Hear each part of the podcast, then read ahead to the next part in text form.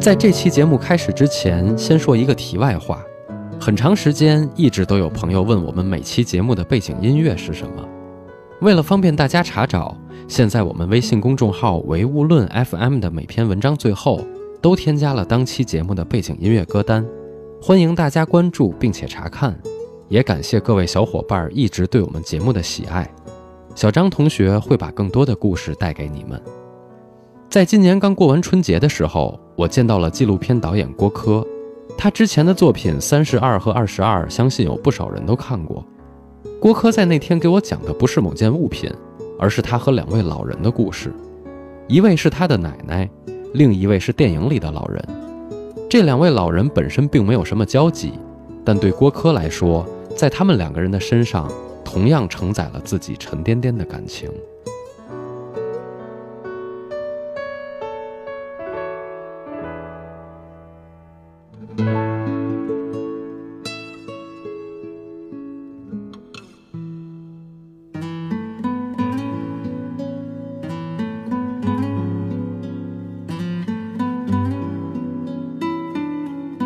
我是八零年出生的，然后我在六七岁的时候，因为家里搬家的问题，我就小学就要转学嘛。然后那时候我的家庭结构是我跟我爸妈住一起，然后还有我奶奶，我们四个人住在一起。父母呢白天要上班，所以我大部分的时间还是跟我奶奶在一起待着。因为我中午我记得是要回家吃饭的，然后晚上也是回家吃饭。那那个时候其实每一天跟奶奶相处的时间是比较长。然后呢，到了九零年，然后父母就离婚了。离婚以后呢，我跟着我爸，然后当然自然而然，我奶奶也在那边。嗯，那个时候我又跟我奶奶相处了很多很多年，因为我爸他那个时候他要开车，然后比如跑长途车，一两天是短的，长的时候是一个礼拜、两个礼拜。我们那个时候住平房，我小时候胆子也比较小，那个平房我们住在街边儿。然后相对治安上面也不是特别安全，门口就是个垃圾站。然后有一天晚上我爸不在，我睡在屋里边，然后我就听见那个我们的那个木门咔咔咔咔咔的响，就一直响。我当时的印象我就觉得有小偷，我就叫我奶奶去看。然后当时还停电，我记得很清楚，我奶奶是拿着蜡烛去的，然后走到那儿，她胆子还挺大，她还把门打开了，她说没有人，哦，然后我就睡了。第二天早上起来，我发现。其实是在那个门的那个脚下有一个很大的洞，老鼠咬的。我是那个成都人嘛，我记得在四川的老鼠是特别大的，四川的蟑螂也特别大，所以这些东西在我印象中是比较深刻的。再倒回去几年，就像我刚才说，我爸妈没离婚的时候，我爸妈去上班，然后呢，我回家的时候，我奶奶是出门干嘛？我在楼下叫她，然后她出门的时候，那一阵风吹就把这个门给关上了。然后我们就进不了门，因为知道我妈她下班的时间应该是八点多九点就能回家，所以我们在九点以前我们是进不了门的。晚上吃饭就成了一个问题。然后我奶奶身上有几毛钱吧那时候，然后就带我在楼下那个，就你们可能看到的《花样年华》里边那种摊儿，馄饨摊儿，就有点像那种。然后只是在街边，然后挂个电灯泡，在那儿吃了碗馄饨，身上的钱只够一碗馄饨钱，然后他就没吃，让我吃。然后我吃完以后呢，然后风也很大，他就把我搂在怀里，就那一瞬间到现在，是对于我来说已经过去三十多年了，但是印象还是非常深刻。我不记得周边的人，但是他是怎么搂着我的，然后我们当时吃的那碗馄饨是什么样，在什么样的环境，我是记得非常清楚的。到后来九几年的时候，我因因为也是搬家的问题。然后呢，我奶奶就跟着我另外一个亲戚去住，当时就上初中了。上初中以后，我中午要到我这个亲戚家吃饭，因为他住在那，我们还是会每天见面。后来他慢慢就身体不好了。那个时候他说他喜欢吃什么吃糖，那个时候我还找我妈要点钱给他，有时候买点糖去。但是过了两年，九六年就去世了。九六年九月十号教师节那天，我记得很清楚。我奶奶是吃素的嘛。每个月的初一十五，她都会去庙里边烧香拜佛，然后吃素很多年。我们吃肉，他都不吃。我当时也不知道该以什么方式来纪念他，所以我就想到了，就吃素，先吃一百天。我现在从北京回到成都的时候，一下火车或者一下飞机，我是第一个目的地，我就要奔到他的墓地那儿去看他。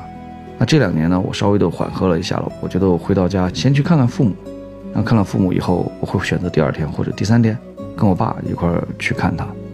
我不敢说什么事情是我一辈子忘不了的，但他是我一辈子忘不了的一个人。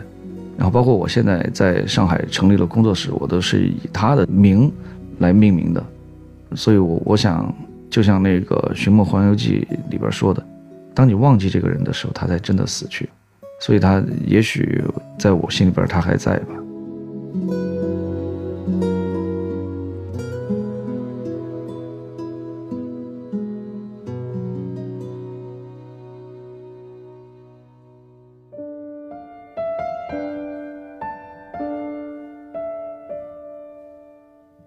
郭柯讲他和奶奶的故事的时候，我也会想起自己的奶奶，尤其老人给自己遮风挡雨的画面。相信不少人都有类似的感触，只可惜隔辈的亲情虽然温暖至极，却总是那么短暂。在郭柯奶奶过世多年以后，他成为了导演，在拍摄纪录片《三十二》的时候，他认识了另一位老人韦少兰。说起他的身世，实在让人感慨。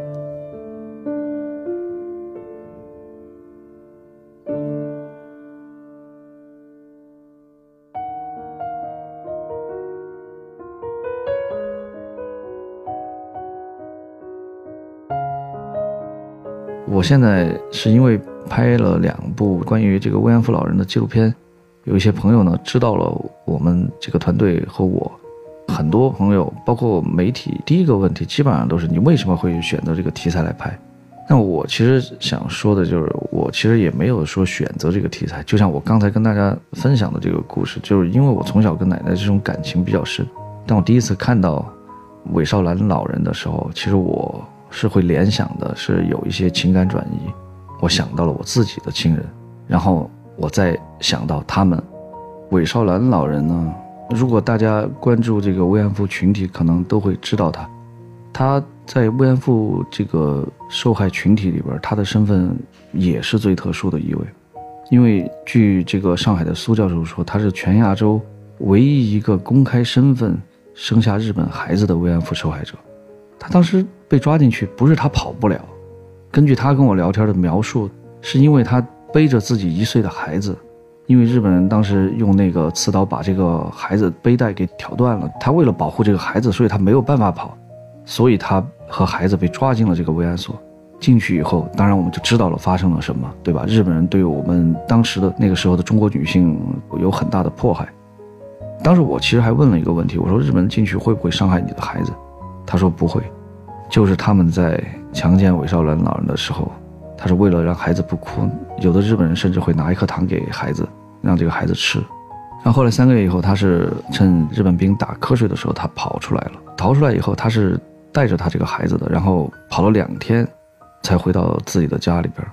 当时她的这个丈夫还比较，呃，不理解，还怪她说她出去学坏了。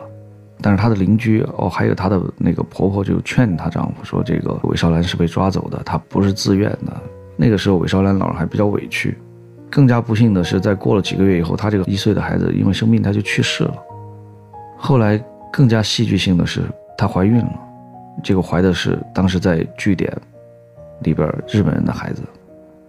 她也纠结要不要生下这个孩子，因为这个我们大家都知道，生下日本人的孩子。在那个时候会承担什么样的后果？但是他怕以后没有这个生育能力了，他还是把这个孩子生了下来。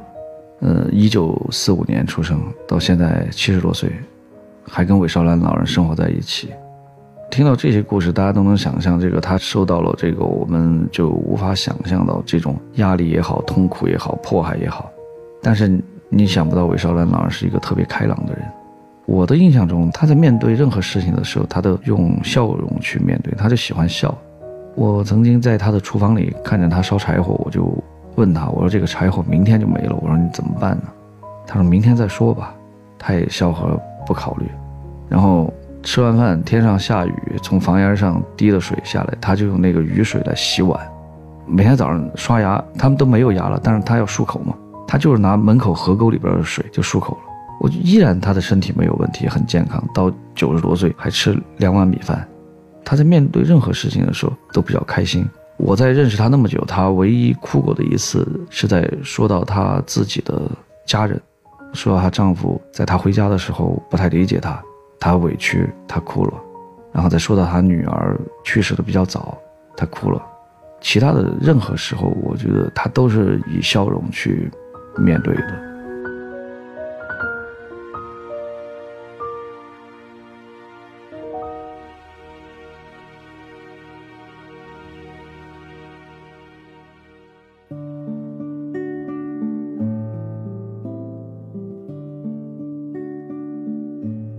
除了韦少兰老人以外，在郭柯执导的纪录片里，还有其他像韦少兰一样的老人。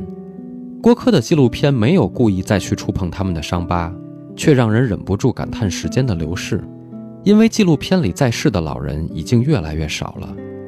这些年来，郭柯一直保持着吃素的习惯，为的是纪念自己的奶奶。但在韦少兰老人的家里，他把这个习惯给打破了一次。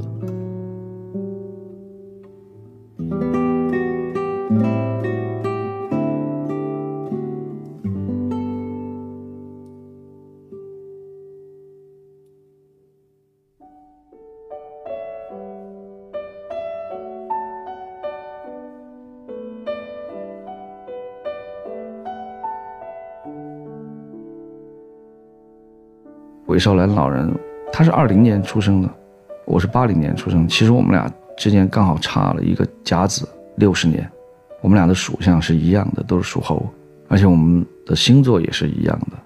这些都是后来哎慢慢发现，我觉得其实还是冥冥之中的一种缘分吧。然后，所以我跟他的感情呢，确实也是这么多慰安妇老人里边比较深的一位，而且也是我接触时间最长的。韦少兰老人，我一二年去的时候，他们。当时居住环境还是那种土房子，土黄色的那种泥土堆起来的一个平房，面积还比较大，但是呢里边是漏雨的。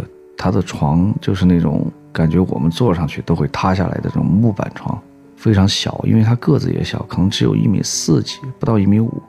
他的床也非常短，上面有一个蚊帐，然后在蚊帐的旁边那个屋里边就放着他的棺材，他自己把棺材都做好了。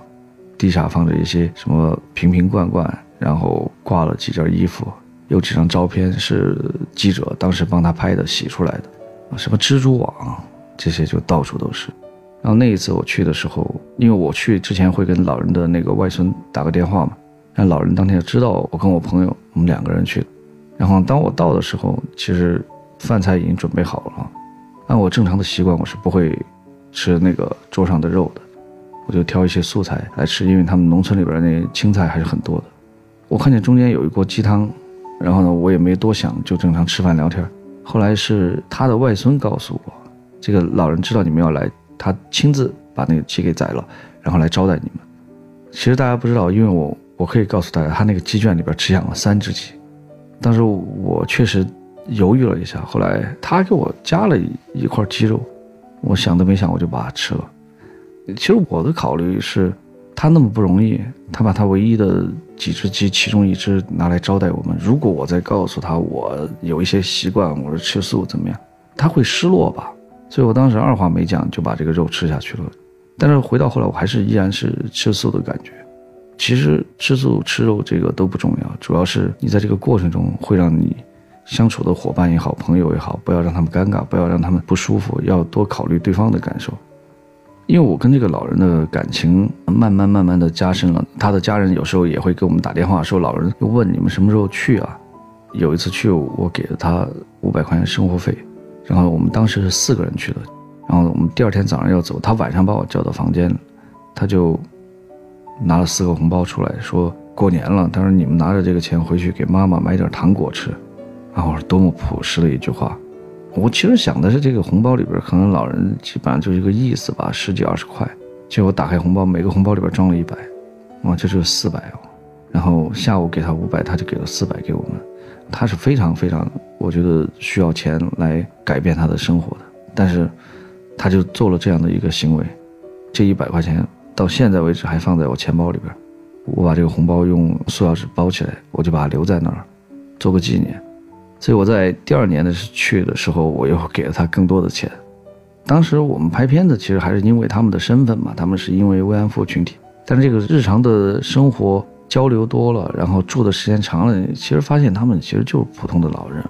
我分享这些事情是希望比我还年轻，甚至比我小一辈的这些朋友们，还是要更加的珍惜亲情吧。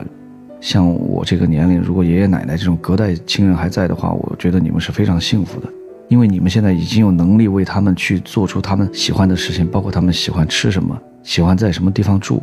对于我来说就比较遗憾，因为我现在当我有能力的时候，我奶奶已经不在了。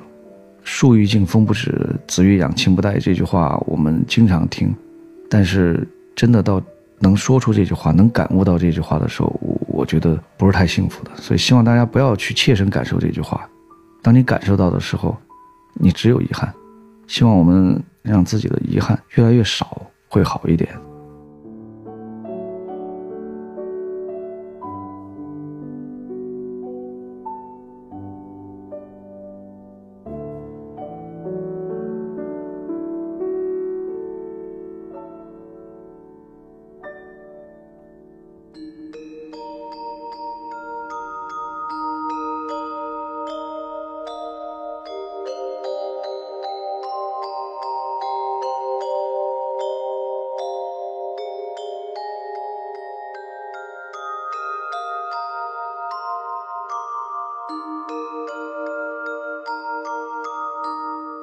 韦少兰老人今年马上就要九十九岁了，郭柯告诉我说自己每年都要去广西看看他。他现在身子还算硬朗，也从那间老房子里搬去了外孙家，生活条件比六七年前改善了很多。说起老人的话题，我那天其实和郭柯聊了很多。我问他有没有想过自己年老以后的情形，他说不敢多想。我说我也一样。结果我们俩越聊越丧，烟也抽了不少。很多人都担忧年老以后的疾病、孤独、行动不便，但残酷的现实是，不管我们怎样忧虑，其实都是徒劳的。没人能阻止衰老的到来。珍惜自己还年轻，也还有老人陪伴的日子吧，因为这样的时光一旦过去，就只能叹息着用一生去回忆了。